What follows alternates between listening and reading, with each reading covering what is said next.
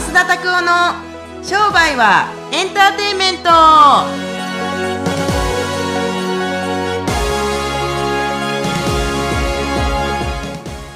Welcome to 商売はエンターテインメントはい、よろしくお願いしおます。願いしますナビゲーターのちかですはい、えっ、と増田です、えー。今週もですね、よろしくお願いいたします。お願いし今日はまた、うん。お前何回シンガポール行ってるんだって感じなんですけどシンガポールからお届けしていきたいと思いねます、シンガほんまにシンガポールかよっていうね、多分疑ってる人たちもいると思うんで、ちょっと証明したいなと思いますけれども、はい。えーすごい曇ってますね、シンガポール。はい。はい。全く証明になってませんが、はいそうですね。はい。ということで、今日はですね、はい。スペシャルゲストが横からいろいろな声が聞こえてくるスペシャルゲストを黄色い声援がですね黄色い声援が来てますよ。はいそうですねはいとそしてですね、あの今日はすごいゲストに来てもらっているので、私の方からあのゲストを紹介させていただきたいと思います。はい今日のゲストは。えー日本を飛び出してアジアで活躍されているメイクアップアーティストのマワキさんという方です。うんえー彼の経歴をね、ちょっと増田さんにご紹介したいんですけど、はい。タイの東大とも言われているマヒドル大学で講演したりとか、あとはミスユニバースジャパンを多く育てたイネス・リグロスさんとお仕事されてたりとか、うん。オスカー賞ってわかります？オスカーわかる。そう、オスカー賞の会長さんのメイク、うん日本人の人でなかなかいないんですよね、外国の人メイク手すごいねがけるとか。へーあとは、まあ、前はオーストラリア、はあフランス、モナコ、そして今シンガポール在住というもう華々しい経歴。まあ、スタートはね、意外に、まあ、聞いていただきたいんですけど、めちゃくちゃ面白い経歴をお持ちなんですが、そんなマーキさんにお越しいただいてます。なマーキさんよろしくお願いします。よよろしくお願いします。お願いします。なんかね、し、心配なのは、なんか15分なんかで収まんのかどうかって話なんですけどね。まあ、おは皿も収まらなかったら次も出ていい。ただいてあそうです、そうですね。はい、はい、はい、はい。あわよくばね。ということで、はい松田さんリードで、うんあの、マーキさんの。はい。えっ、と、よろしくお願いします。よろしくお願いします。はい、えっ、と、今回ですね、あの、マーキさんにですね、わざわざシンガ、シンガ、まあ、シンガポールに来ていただ僕たちシンガポール来てるんですけど、あの、で、えっ、と、なんでインタビューを聞きたかったかって言ったら、僕個人的には、すごい海外でなんでわざわざ仕事してるのかとかっていうことと、あと結構海外で仕事したいっていう人たちが結構多いですけど、どうやって、はいえーマーキさん自身がやり始めたのか？で、この辺を、なんかその辺のなんかしょぼーいおっちゃんとかおばちゃんに聞くよりも、本当にね、あの、同じ関西人として海外に出てこられ、海外に出てこられて、あのーまあ、活躍している、方にですね、聞いた方がいいんじゃないかなと思って、今回はお聞きさせていただきます。よろしくお願いします。はい、よろしくお願いします。あ、マークさん、ちょっとはいじゃあ、あの、軽くはい、自己紹介を、もうもう今していただきましたけれども、は、はいいはい、お願いします。はい。まあそんな感じですね。今、えっと、僕は一応メイクは、えー日本で、えーメイクを習いまして、約ええ10年ぐらいですね。日本の島田千秋さんっていう、えーところで、えーメイクを習ったんですけど、はい。で、まあその後、えーフランスに行って、ええーで、今、シンガポールでやっているっていうさ、す。最初なんでし、フランスに行く運びになったんですか？えっと、もともと日本でやるっていうのは全然考えてなくて、へはい。なので、えっと、フランスってかっこいいじゃないですか。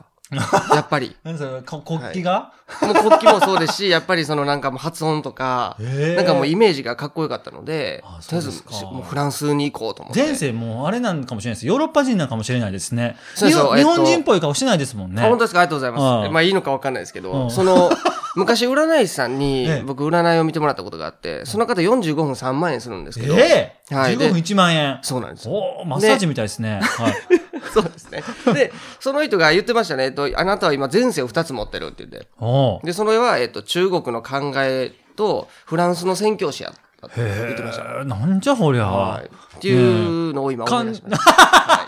今思い出したんか。今、そんな感じでフはいランスに行って、シンガポールに来るまではどういう運びでシンガポールに来たか、ちょっと時系列で、あの、ざっくりでいいんでお話しそうですね。えっと、していただフランスいたんですけども。フランスから帰ってきた後に、えーはいはいシンガポール、まあ、はいえっと、シンガポール、まあ、テレビを見てて、今、アジアがすごい暑いと。ほうほうほうほう。で、ニュースでいろいろやってて、で、それが一番がシンガポールだったんですへね。ーシンガポールが今暑い。あ、なるほど、なるほど。何が暑いのかわかんないですけど。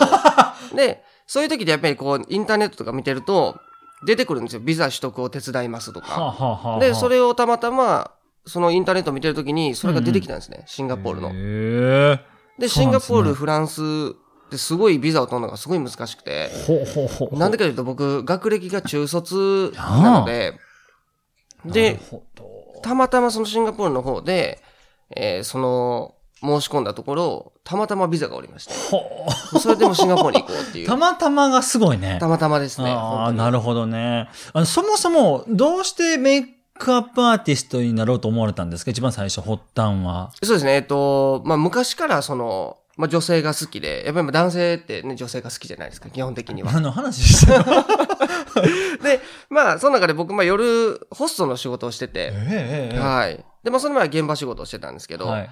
で、そのホストの仕事を辞めて、オーストラリアに留学をしに行ったんですよ。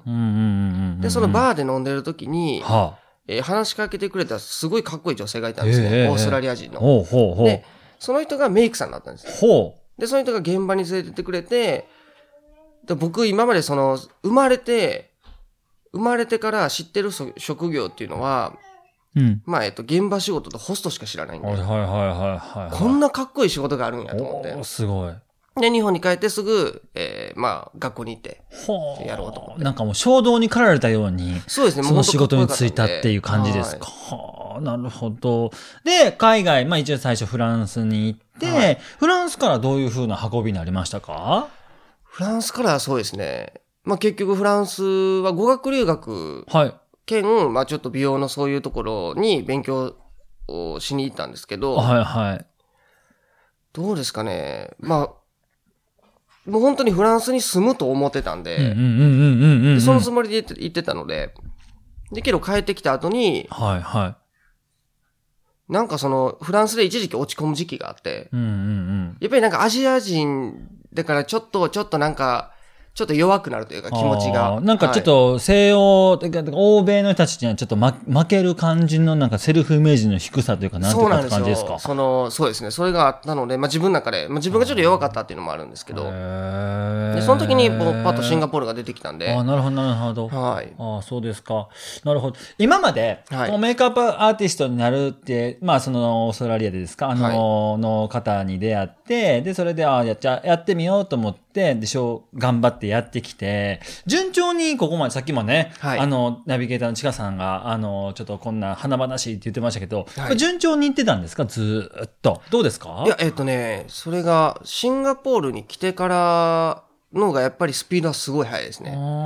すごい早いです。紆余曲折やっぱあったわけですか？そうですね、シンガポール来て1年はもう、まあ半年ぐらいはもう本当仕事がなくて、あの、知り合いが何もいなかったのええで、ええええ。だからもう、いわゆる会社の資本金をずっと食い潰すっていう。おーおーおーはいっていうなんか教科書に出てくるような話ですね。ああ、なるほど、なるほど。はいいや、僕も転職41回もしてますから、食い潰すどころか親のすねしか感じてない生活をいっぱいして、7年 ,7 年間もしてましたけど、はいああ、なるほど、そんな感じで、えーやってこられたってことですけれども、そもそも、えっ、と、僕が一番最初に聞きたいのは、はい。あの、まあ、海外は、えーまあ、もうそもそも海外でやるってことは決めてたというふうにおっしゃってましたけれども、海外で仕事をしたいっていう人たちは、僕、このリスナーというか、の方たちも結構おられて、どうや何からやり始めたらいいんですかとか、どうやってやったらいいんですかってことに関して、なんか答えていただけると非常に嬉しいんですけれども。そうですね、えっ、と、僕がなんでもともと日本で働くのをやめよう、働くのを考えてなかったっていうとう、ん。例えばヘアメイクの世界だと、アシスタントを10年してう、んうんうんう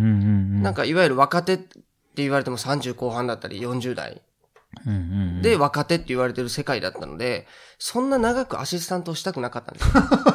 なるほど。はい。なんか、例えば10年意味がないといえばあんま意味がないじゃないですか。まあ、あの人たちはその、いわゆる現場に行った時にアシスタント同士で仲良くなって、うんで、一緒に歌お互いこう引っ張り合って登っていくっていうのがあるので、ええあれなんですけど、なんで、その10年もそこに使いたくなかったっていう。なんかメイクアップアーティストの世界とかでも、年功序列とかってあるんですか？どうです？あ、めちゃくちゃありますね。めちゃくちゃあるんですね。はいあります、やっぱり。寿司職人みたいですね。そうなんですよ。なんか寿司職人の人もね、ちょっと前に話題になってましたよね。その、ホリエモンさんがね、10何年なんか仕事、修はい修行するの全然なんかバカバカしいですよ、みたいなことを言ってたから、まあ、だいぶんとその修行してる人たち、もしくはなんかその寿司の師匠というか、はい巨匠の人たちからなんか品種買ってましたけれども、そう。あやっぱあるんですね。そうですね。僕もね、本当に無駄だと思います。ああそうですかその巨匠の人がなんで反発するかというと、その人たちはその世界をやってきたんで、うん。だから俺がやってきたことをやらしたいわけですよあね。確かに確かに。はい。だから僕も最初そのメイクで、一時アシスタントについたことがあったんですよ。うん。あの、その日本で活躍してるメイクさんの。じゃあそのメイクさんが言うには、まあ僕にはちょっとまだ筆を握らしたくないって言ったんですよ。ほうほうほう。で、僕その時に本当に疑問に思ったんですよ。ほえ、なんの、なんでっていう。うなんで？はい。メイクさんやのに筆を握え、なんでっていう。で そそうですよ。その人は、なんでかというと、その人はもう40後半になって、やっと世に出てきた人だったんですね。で、自分はもう20年間もくす、ね、こう、や、もう下積みとかをやってきてるんで、それをやらしたいみたいな。はあはい。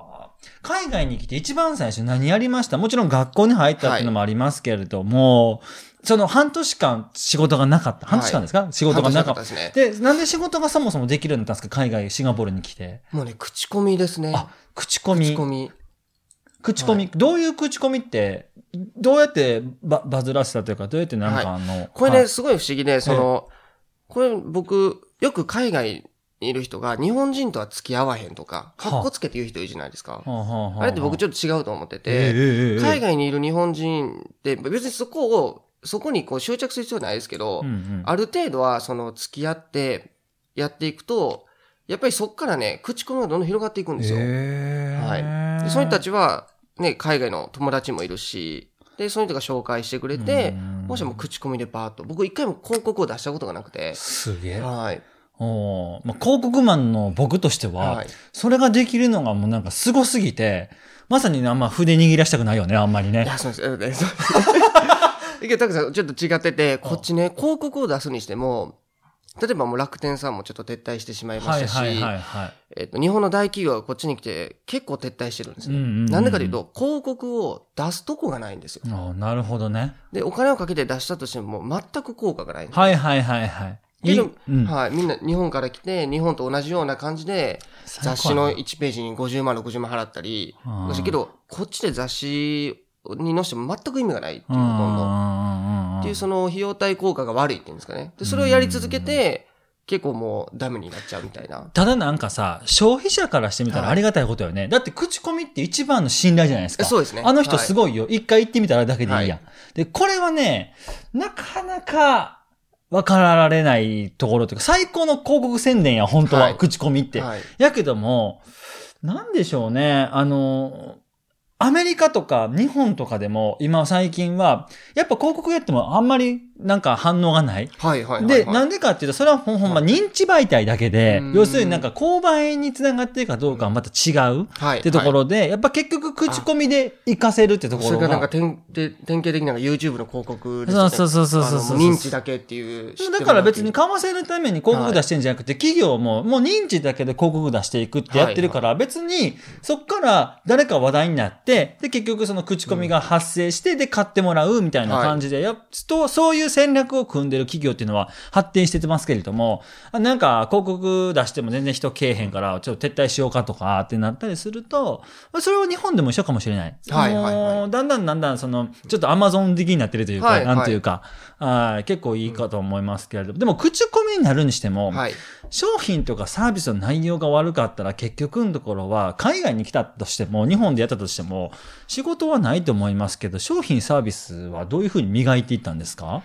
もうね、メイクなんで本当にもう自分の腕だけというか、っていう感じですね。はいただまあ今やっぱりちょっとそこに限界を感じてるのでお、なるほど。はい。あー何かね、はい。お手伝いできたらいいなと思いますけれども。今後はね、もうちょっとアジア、アジアで化はい粧品をちょっと販売したいなと思ってまして、アジアで。もうすごいね。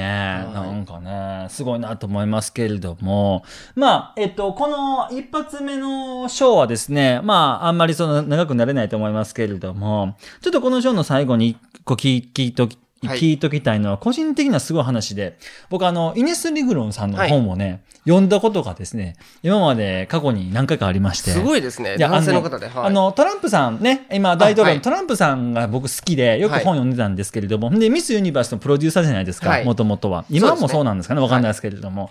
それの、日本のエージェントっていうことで、なんか例えば茶色いものを食べなさいとかっていう本とかを読んだことがあるんですけれども、イネスさんとはどういうふうに知り合って、結局その、まあ、ざっくりとした質問になるかもしれないですけれども、大物にどうやって繋がっていったのかという話なんですけれども。僕ね、イネスに関しては、まあ今僕、まあ結婚してるんですけど、はいはい。ちょうど今の奥さんと出会った時に、はあ今の奥さんが紹介してくれたんですよ。へ今の奥さんが、なんかそのイネスがシンガポールでチャリティーをやるから、はで、メイクさんを探してるはあのがあったんですね。で、その時に、えっ、と、4人ぐらいメイクさんがいたんです。候補のメイクあ。さんが。あそうなんですね。はい。で、その3人はね、断ったんですよ。なんで？